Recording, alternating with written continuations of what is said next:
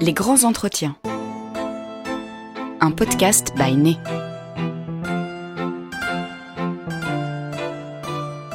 Il existe autant de façons de composer un parfum qu'il existe de créateurs. Né vous invite à découvrir leur parcours, leurs pratiques et leur vision. Ce podcast vous est raconté par Sarah Boisse. Épisode 1 Camille Goutal et Isabelle Doyen. Camille Goutal et Isabelle Doyen sont deux parfumeuses indépendantes, associées depuis bientôt 20 ans. Grâce au laboratoire de création qu'elles ont monté ensemble à Paris, Aromatique Majeur, elles composent des fragrances pour plusieurs marques dont Goutal, celle par laquelle tout a commencé. Car Camille n'est autre que la fille d'Annick Goutal et Isabelle, l'ancienne complice de création de cette pionnière de la parfumerie de niche. L'année dernière, Camille et Isabelle se sont lancées dans un nouveau projet commun et ont créé leur propre marque de parfum, Voyage Imaginaire.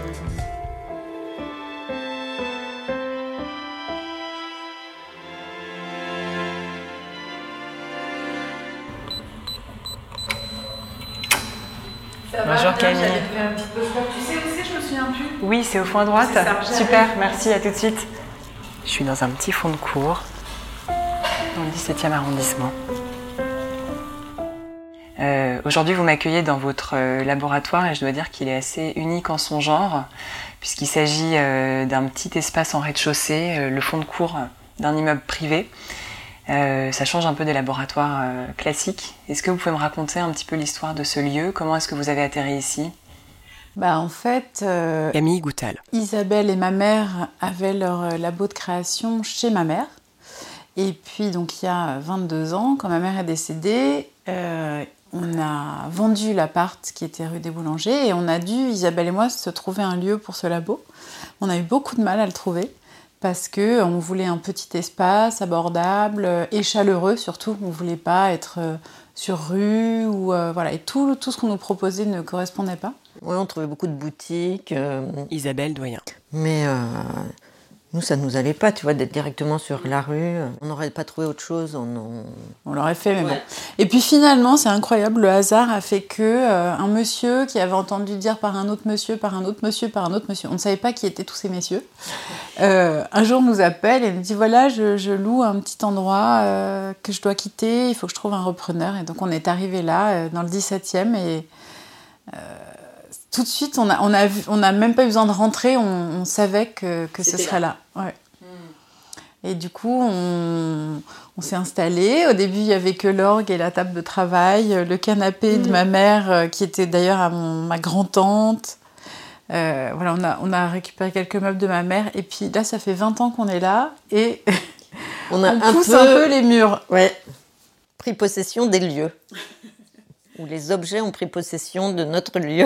On rajoute des étagères régulièrement. Euh, voilà, c'est assez drôle. Alors, c'est comme à la campagne, hein, pour. euh, les toilettes sont dans la cour euh, de l'autre côté. C'est sympa l'hiver. Mais bon, oui, ça, ça réveille.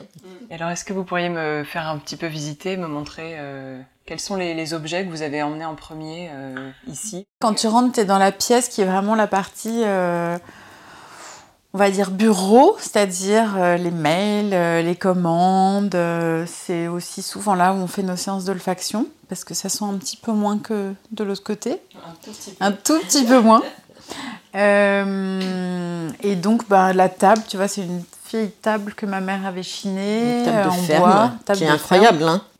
Vu la, la longueur de table et qui est des pieds juste à chaque bout, c'est un truc. euh, Oui, parce que le bureau est quand même assez chargé. Oui, alors euh, bah, le bureau, on a tous nos souvenirs. euh, Il y a des Des photos des enfants, des dessins des enfants. Il y a, il y a beaucoup, heureusement, quand même, de vapeaux, mouillettes euh, de ML.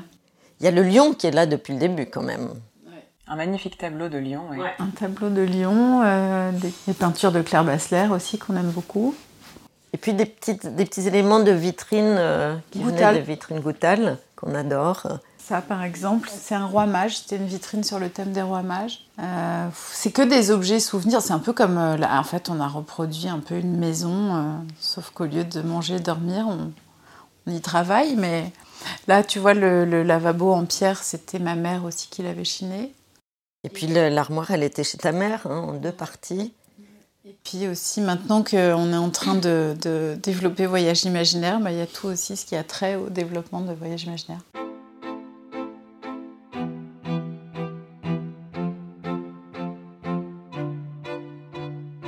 A un petit peu toutes les époques qui se superposent parce que dans le dans l'armoire dont tu parlais, il y a des, des, flacons, les vieux flacons historiques de Goutal. Exactement. Tout se mélange. De toute façon, euh, notre histoire, elle est indissociable de Goutal. Donc, euh, forcément, c'est pas parce qu'on crée un projet en parallèle que tout à coup, on fait table rase de Goutal. Pas du tout. Moi, ce que j'adore, c'est la photo d'Annick euh, hyper chic devant sa boutique de Castiglione avec les gants en caoutchouc et la casser le balai et la serpillière ouais, pour laver la, le trottoir. mosaïque. la mosaïque qu'elle trouvait pas assez propre devant la boutique de Castiglione. C'était pour un événement spécial ou?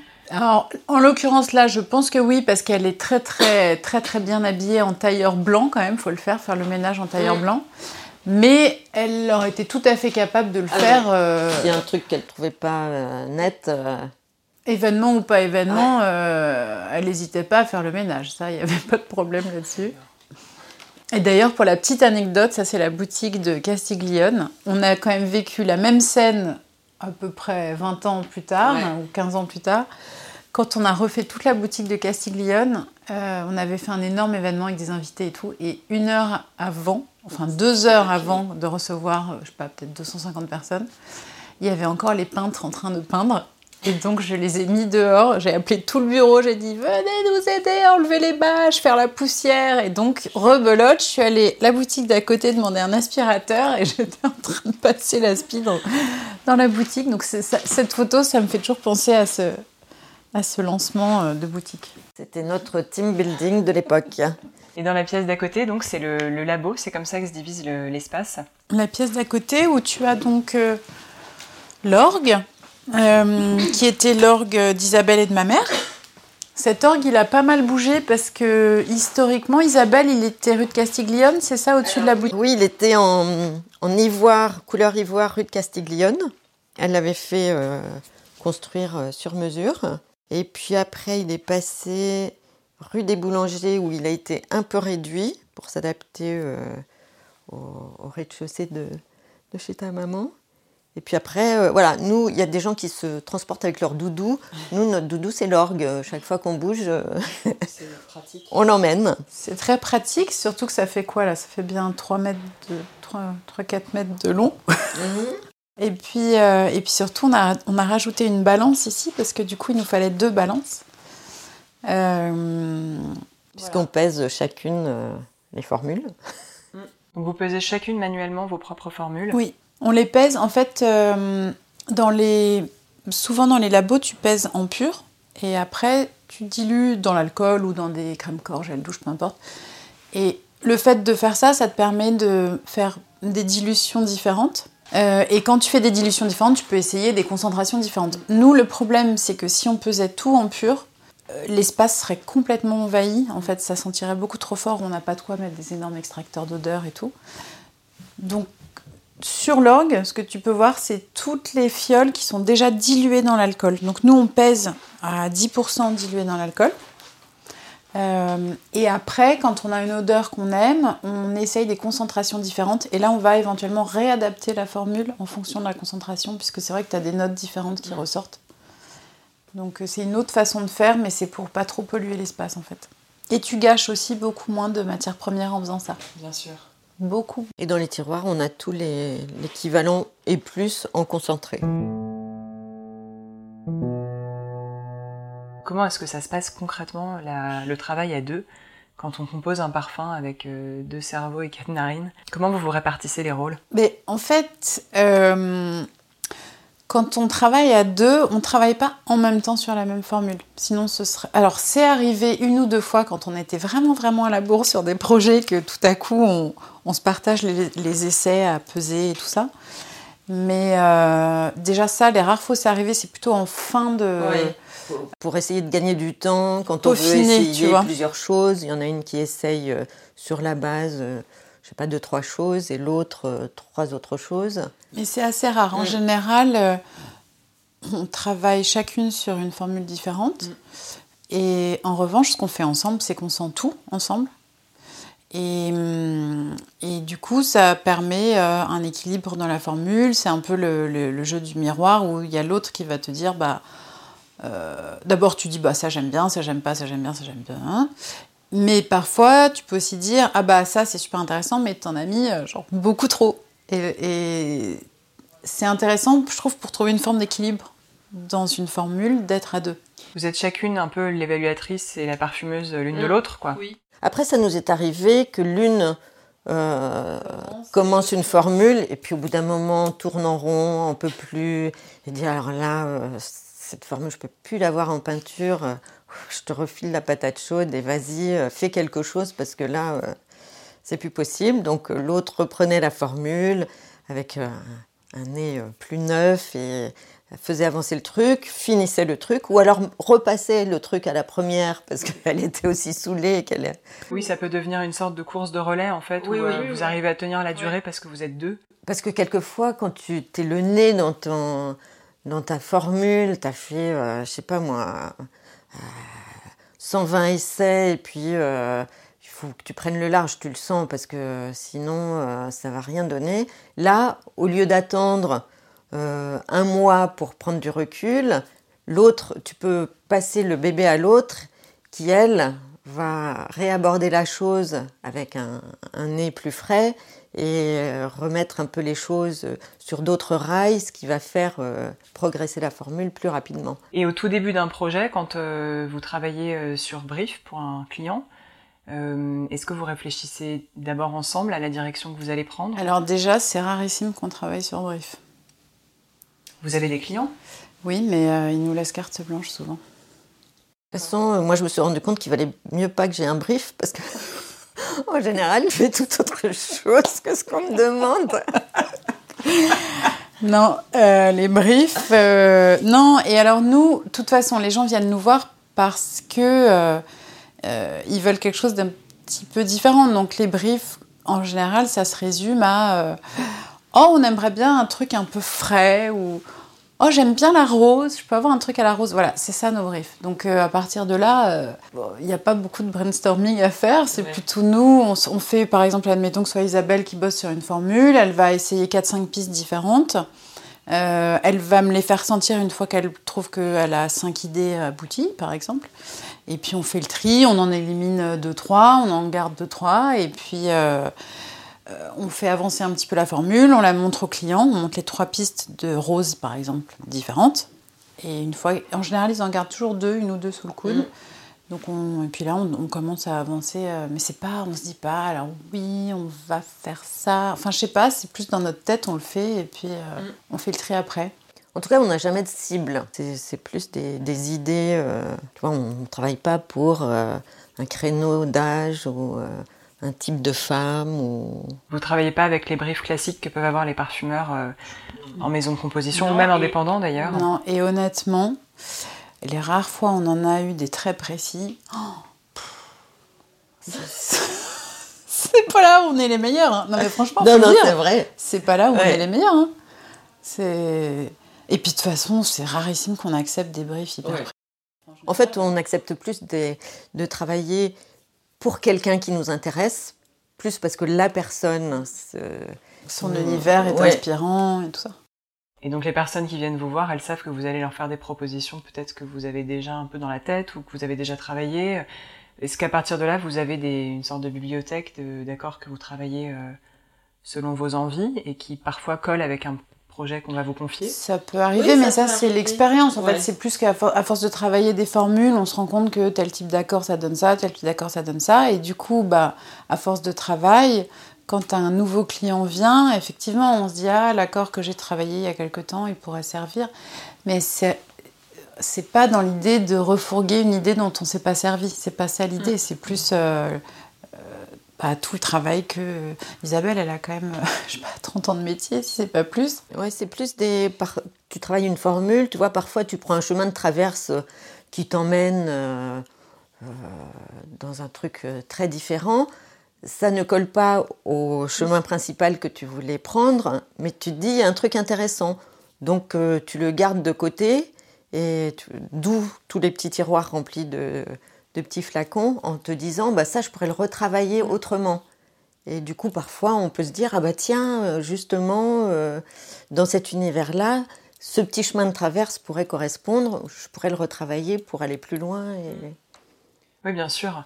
Oui, c'était pas du tout dans l'idée euh, de, refourguer des choses, des rebuts, quoi. Mais c'est vrai que parfois, j'imagine que dans la création, quand on sait que vous faites parfois des centaines d'essais pour un parfum, il y a sûrement des choses intéressantes qui juste n'ont pas l'occasion d'aboutir. Mm. Bah, pardon je, de mettre les pieds dans le plat, mais si on parle de refourguer des trucs, c'est que c'est quand même une grande spécialité de la parfumerie, ah bah. c'est de refourguer à un client euh, ce que celui d'avant n'a pas accepté quand même. Ce qui quelque part est un peu logique, parce que comme la création n'est pas rémunérée, c'est quand même beaucoup de temps de parfumeur investi et quand euh, au final tu as travaillé une piste intéressante et que euh, pour des questions de test et de euh, ou différentes raisons, ton, ta proposition n'est pas retenue, ça fait quand même mal au cœur aussi de ne pas l'exploiter. c'est vrai que c'est vrai que alors là c'est tout le monde est à la même enseigne, hein, les indépendants et les, et les, maisons de création, les gros groupes. Euh, c'est vrai que parfois tu bosses un mois, deux mois, six mois sur un projet, et puis au final, tu sais pas pourquoi, soit le projet euh, finalement n'a pas lieu, s'arrête, euh, soit tu as été mis en compétition et parfois tu le sais pas forcément. Et donc effectivement, c'est vrai quand tu as bossé six mois sur un truc et que ça tombe à l'eau, et, et, ce que dit Isabelle est vrai, la création n'est pas rémunérée les, groupes gagnent de l'argent sur la vente du concentré euh, de parfum. Et nous, c'est notre schéma au, labo d'ailleurs. C'est rarissime. Alors nous, comme on est une petite structure, euh, certains clients veulent bien payer euh, des petits honoraires de création, mais c'est pas, c'est rien par rapport au travail et au temps qu'on y passe. Mais c'est vrai que des petits clients qu'on aime beaucoup, eux se rendent compte de, de, ça et nous proposent, nous disent mais non, tu vas pas travailler pour rien, euh, fais-nous des factures d'honoraires. Alors c'est pas euh, très courant, mais euh, ça arrive. Mais c'est parce que eux-mêmes sont créateurs et ils, savent se rendent compte de l'investissement. Et en fait, quand tu as un gros, un, un gros groupe, tu c'est pas grave, même si c'est embêtant de travailler six mois pour rien, mais tu sais que ton investissement de, en temps, il va être remboursé en vendant des tonnes de concentrés parfumé derrière. Nous, euh, on atteint jamais. Enfin, nous, on vend des toutes petites quantités de, de concentré. Donc, euh, c'est dur de, de, Comment dire L'investissement en temps est dur à rattraper sur la vente du concentré. Nous, on est deux salariés sur Aromatique Majeur, Isabelle et moi. Donc, euh, c'est viable pour ça. C'est vrai que si on avait un troisième salaire sur Aromatique Majeur, ce serait beaucoup plus compliqué. Oui, on pourrait pas, parce qu'en plus, on ne peut pas non plus vendre un concentré de parfum un prix. Euh, Déconnecté de la réalité, Un prix au kilo qui. Ou alors il faudrait qu'on le fasse pour vraiment bien gagner notre vie, mais on ne peut pas. C'est. Donc euh, on fait des, des, marges un peu comme tout le monde. On se fait d'ailleurs un peu sonner les cloches par le comptable de temps en temps, mais on lui explique qu'on ne peut pas faire plus. Alors je précise que quand tu dis comme tout le monde, c'est plutôt plus petite que, on se fait des plus petites marges que.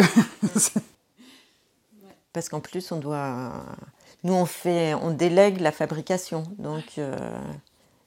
donc on roule pas sur l'or au final. mais bon. Mais on a la liberté. C'est ça. On a la liberté.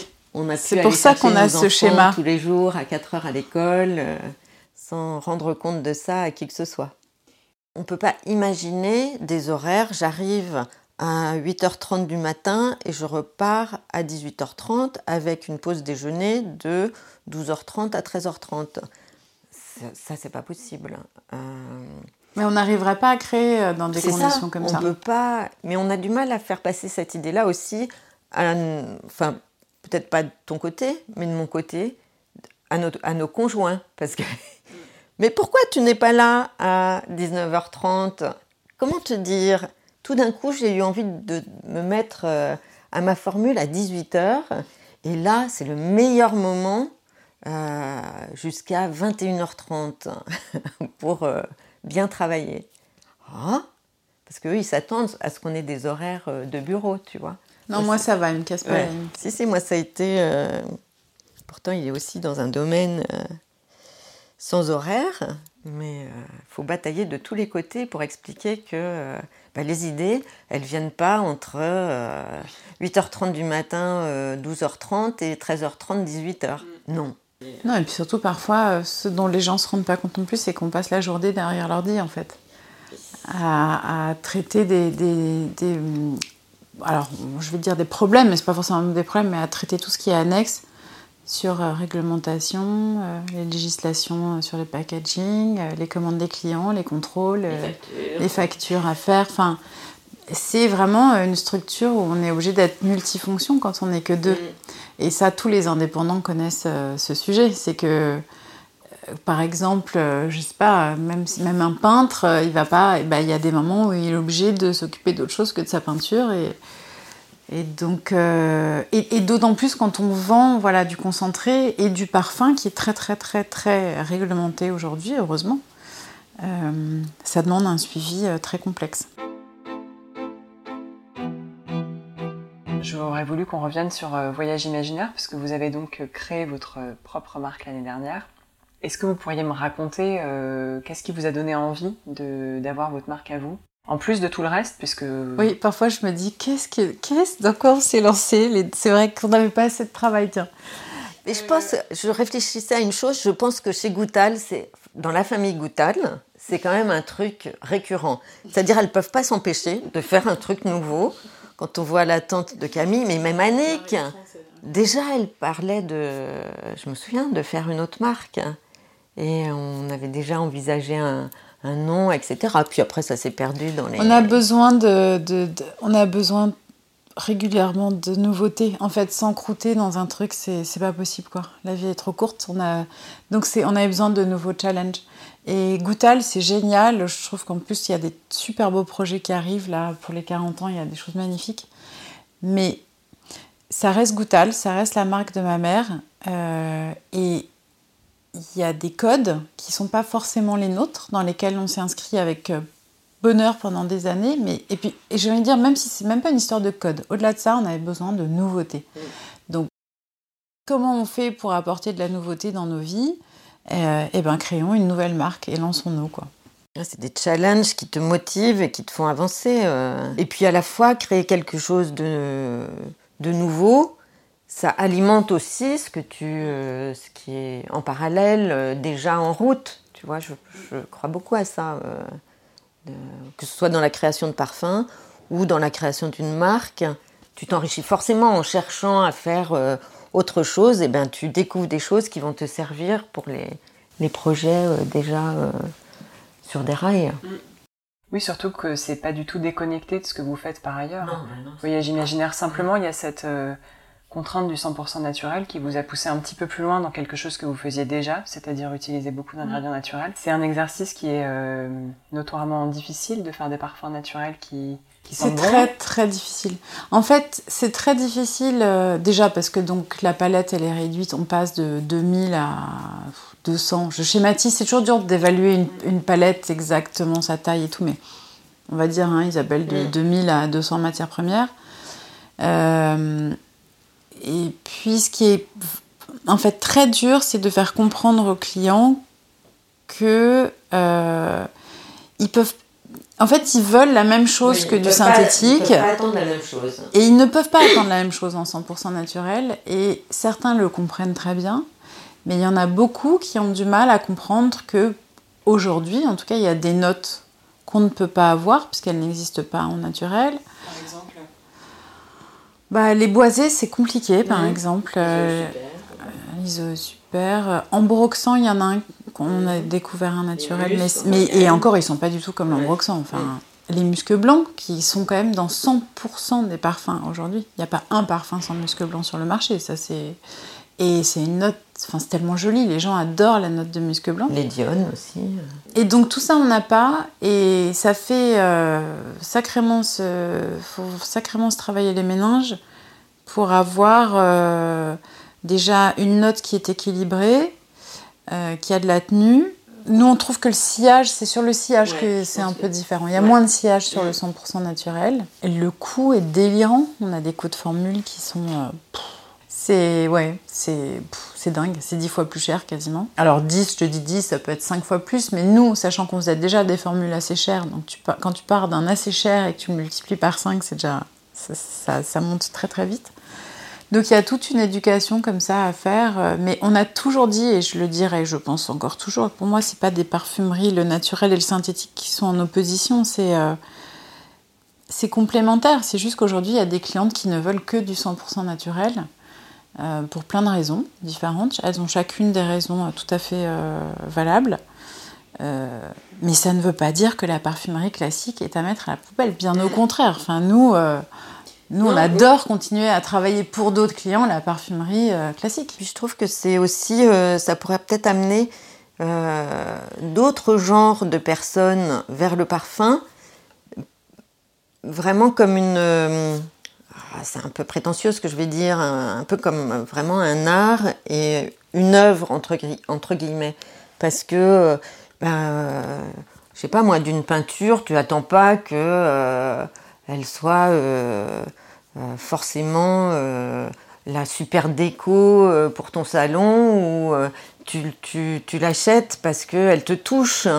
Et là, je pense qu'on pourrait envisager les choses comme ça, c'est-à-dire qu'on on a fait des, formes de, de parfums, on a mis tout ce qu'on qu'on était dedans avec tout l'ensemble, le flacon, le bouchon, les noms, etc. Et on le livre euh, comme ça. Après, euh, voilà, ça correspond, ce qu'on disait tout à l'heure, pas forcément au code des parfums de consommation euh, qu'on a l'habitude de voir, mais plaçons-nous sur un autre registre et juste regardons quand on essaye de faire du beau. alors, les autres parfumeurs en parfumerie plus classiques, entre guillemets, font, font aussi du beau, mais c'est une façon différente. Donc, euh, je pense qu'il y a aussi une approche comme ça qui peut être euh, intéressante. Oui, qui soulève en tout cas des questions euh, assez nouvelles, je pense, dans la mm. tête des consommateurs. Des questions d'esthétique. voilà, on propose une esthétique différente pour le parfum, mm. avec ce, ce choix du 100% naturel. Et est-ce que vous pensez aujourd'hui que les consommateurs ou des consommateurs viennent vers le 100% naturel pour des raisons d'esthétique? Vous pensez qu'il y a un avenir pour le parfum naturel guidé par une volonté esthétique et pas juste éthique? Je pense que ça vient en deuxième plan. Hmm. Elles veulent que ça sente bon, ça c'est sûr, la question se pose pas. Mais euh, non, ce que tu disais Isabelle, c'est plus qu'elles vont devoir apprendre à, à, hmm. voir ce type de parfum comme ça. Mais les consommatrices et les consommateurs d'ailleurs, parce qu'il y a beaucoup d'hommes aussi qui, on a été pas mal contactés par des hommes. Ouais, et je pense peut-être que les hommes auront plus cette approche finalement. Euh... ils sont peut-être un petit peu moins formatés. Euh, enfin, en tout cas, matraqués un peu moins euh, sévèrement que les femmes. Après, ça dépend lesquels. Il y en a qui veulent du boisé ambré qui, qui cogne et qui. Ça, aujourd'hui, peut-être que dans 5 ans on pourra, mais aujourd'hui, on, ne peut pas faire de boisé ambré. Ça... Bah oui, parce que c'est pas tout à fait notre tasse de thé, mais pas en tant que matière qui peuvent être intéressantes, mais la façon dont on les utilise comme euh, dans l'efficacité de tenue et de sillage. Euh, en fait, je me demande si les consommateurs aujourd'hui qui, enfin non d'ailleurs, j'ai la réponse à ma question, mais les consommateurs qui portent des notes de boisé ambré, ils se rendent pas compte que cet accord-là existe parce qu'en fait, il est ultra, comme on dit, performant. Ça, c'est le...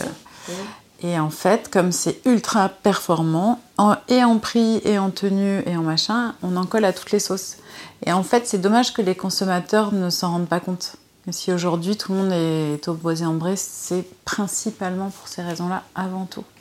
C'est dommage, parce que c'est quand même. Euh, il y a des notes délicieuses, indépendantes. En fait, dans, la, dans les accords boisé ambré, prises individuellement, les notes sentent très bon mais elles sont, c'est une espèce de mélange de, fourre-tout, euh, de notes qui, sont collantes, nous on les appelle ça les notes collantes, les mm. caramels, patchouli, boisés. Euh, c'est terrible.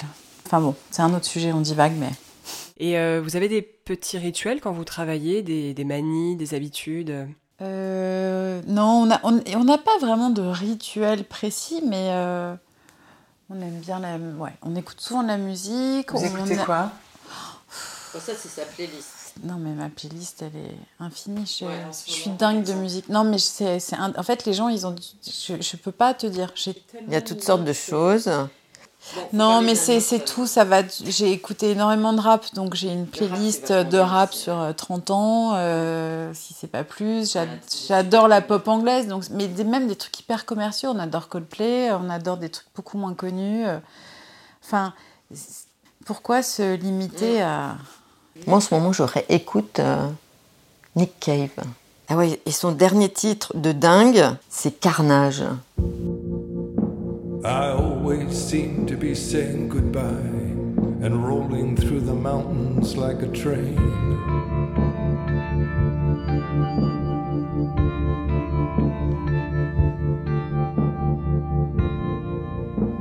My uncle's at the chopping block, turning chickens into fountains. I'm a barefoot child watching in the rain.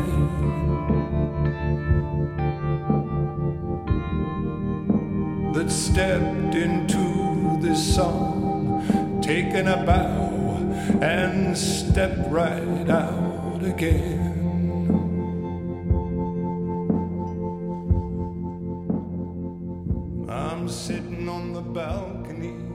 Vous avez lancé cinq premiers parfums l'année dernière. Euh, Est-ce qu'il y en a d'autres dans les tuyaux? Alors, il y en a quand euh, Il y en a, il y en a. on a le temps de se mettre à la balance. Non, mais elle dit ça, mais il y en a, il y en a. Elle nous a. J'ai euh, dit elle en parlant d'Isabelle parce que, donc, comme tu as pu le constater, je suis pas beaucoup derrière la balance en ce moment. Mais euh, Isabelle, euh, en fait, je suis très contente. On peut, on peut parler de la note boisée, on peut dire ce que c'est? Tu sais, le. Bon, on s'en fiche, on va le dire. Non, mais elle n'est pas encore finite. Hein. Non, elle est, elle est pas finite. non, mais il y a longtemps, j'avais travaillé une idée de cèdre que j'a- j'adore. C'est vraiment une note que j'aime. Et, euh, et c'est compliqué le cèdre parce que c'est assez puissant quand tu le sens et ça n'a pas beaucoup de tenue, contrairement à ce que tout le monde pense. Et donc, si tu viens pas le soutenir avec justement de l'iso super, de l'ambroxan et tout ça, qu'on adore, bah, c'est compliqué. Et là, on ne les a pas en naturel. Donc, on a le cèdre, mais nous n'avons pas euh, le fameux iso super. Et, donc Isabelle, je suis trop contente parce qu'en traficotant euh, ma formule et en la triturant dans tous les sens et en faisant plein d'e- d'e- d'essais, elle a trouvé un truc super et ça sent très bon. Donc on va peaufiner ça et on a une autre note euh, florale sous le coude, pareil qu'elle est en train de peaufiner.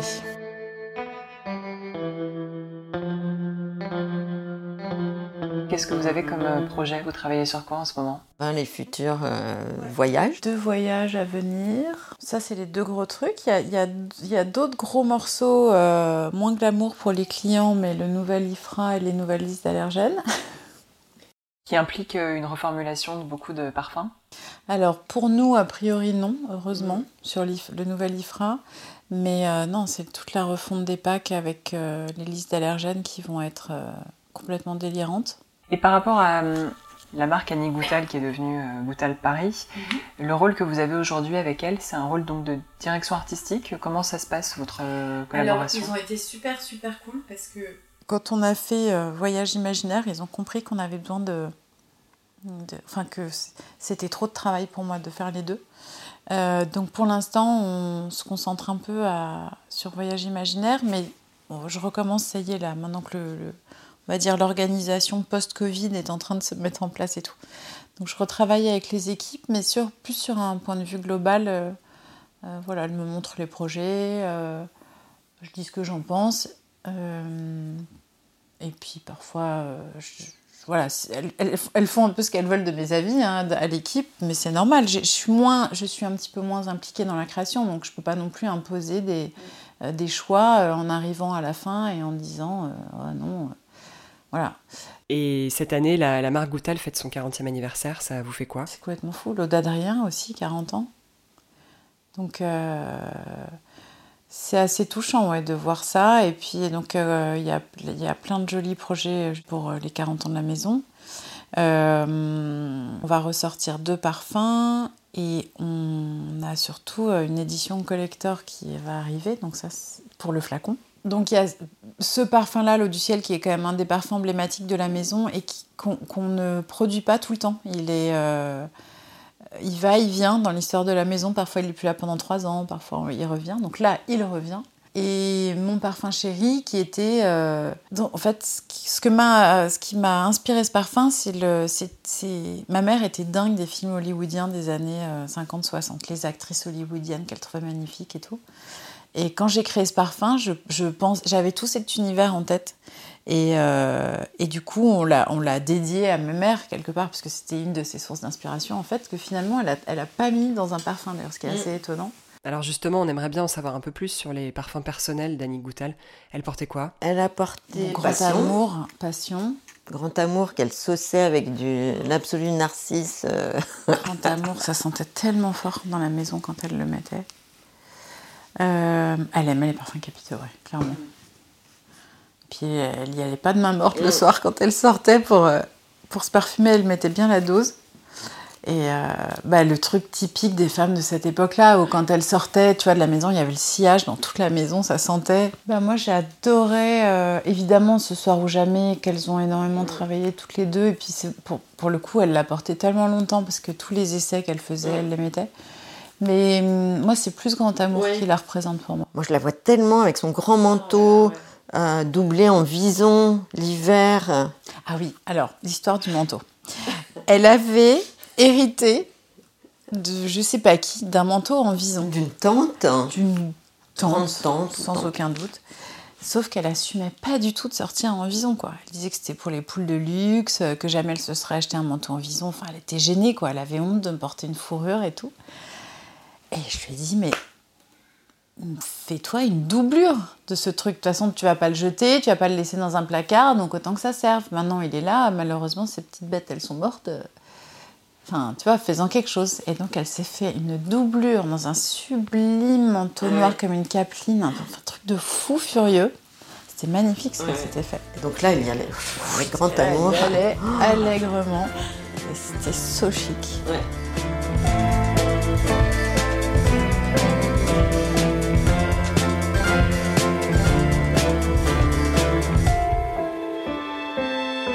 venez d'écouter un podcast by. Retrouvez cette émission sur podcast.byné.com et sur les plateformes habituelles.